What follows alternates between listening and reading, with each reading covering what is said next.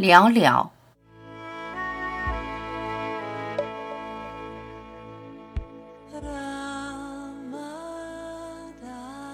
读者问：大圆镜与空性有什么不同？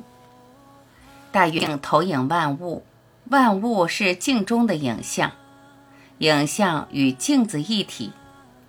究竟而言，既无影像，也无大圆镜。影像与镜的本质是空性。如果大圆镜是心的世俗本质，空性就是心的究竟本质。概念理解这一点也许很难，闭上眼睛去感受。你感知世界，感知的基础就是你的觉性，誉为大圆镜。觉性使你有感知的能力，它没有感知的分别，如同干净的镜面，如是映照。万物在觉中如是投射，觉是万物，万物是觉。你心的源头，你的本心，心是静，静是心。本心映照万物，世界如是呈现，如同云彩清晰倒影在明净的水面，干干净净的大圆镜如是反映世界。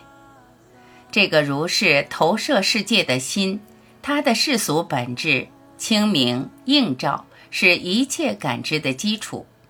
它的究竟本质是空性，空于觉，空于影像，空于镜与镜影，空于心与心的投射。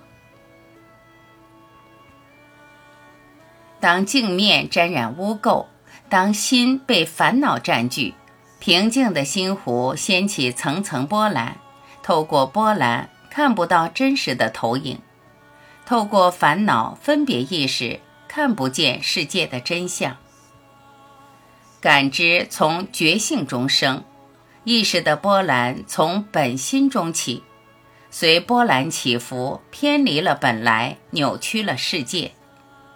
与其一点点服侍污垢，一点点消除烦恼，在意识波涛中沉浮，不如直接回归本心，认清你的真面目，认清你心的本质。